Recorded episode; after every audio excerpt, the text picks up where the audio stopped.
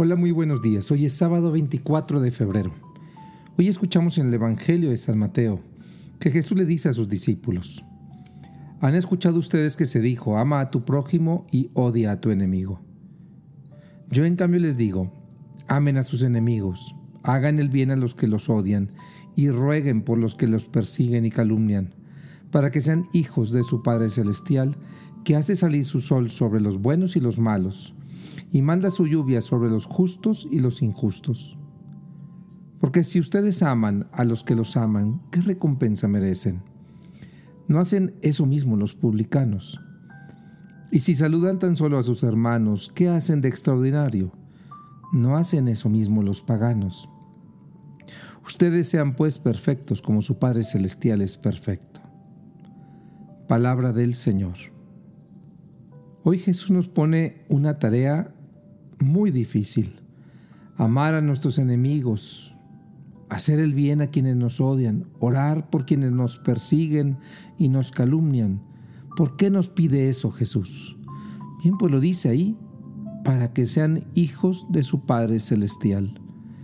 Es decir, Jesús nos está proponiendo el camino para ser hijos del Padre. Y el camino es aprender a ser hermanos entre nosotros no porque nos conviene, no porque nos caen bien, sino porque son también hijos amados del Padre. Porque ¿quién de nosotros puede decir que ha merecido ser llamado y ser transformado en hijo amado del Padre? ¿Quién de ustedes puede decir, Señor, te agradezco que me hayas reconocido porque por lo bueno que soy, me has hecho tu hijo? Nadie hemos recibido gratuitamente todos nosotros este regalo, ser hijos amados del Padre. Y entonces Jesús lo que nos dice, bueno, pues si quieren vivirse como hijos del Padre, volteen a ver a sus hermanos, que ellos también son hijos amados de mi Padre Dios. Y como hermanos, apréndanos a amarlos, no por lo que hacen por ustedes, sino por lo que son. Hijos de nuestro Padre Dios. ¿Por qué Jesús nos pide esto? No es una perfección moral lo que quiere Jesús. Lo que quiere es nuestra libertad. Una libertad plena para amar. Una libertad plena para crecer, para crecer como personas.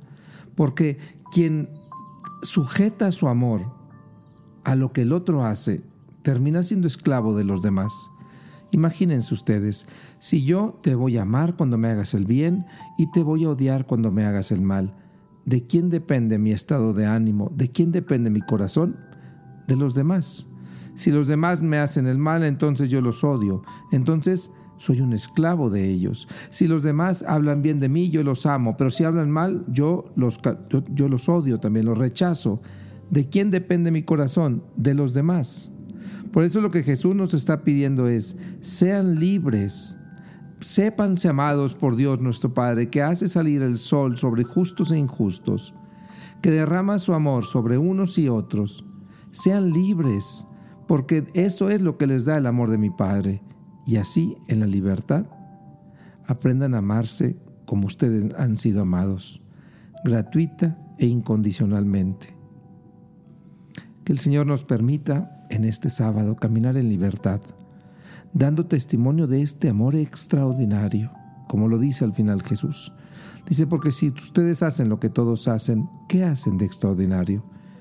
Atrevámonos a vivir este amor extraordinario que nos ha sido dado y así demos testimonio del amor misericordioso de nuestro Padre Celestial. Que tengan un buen sábado. El Señor les protege y les bendiga.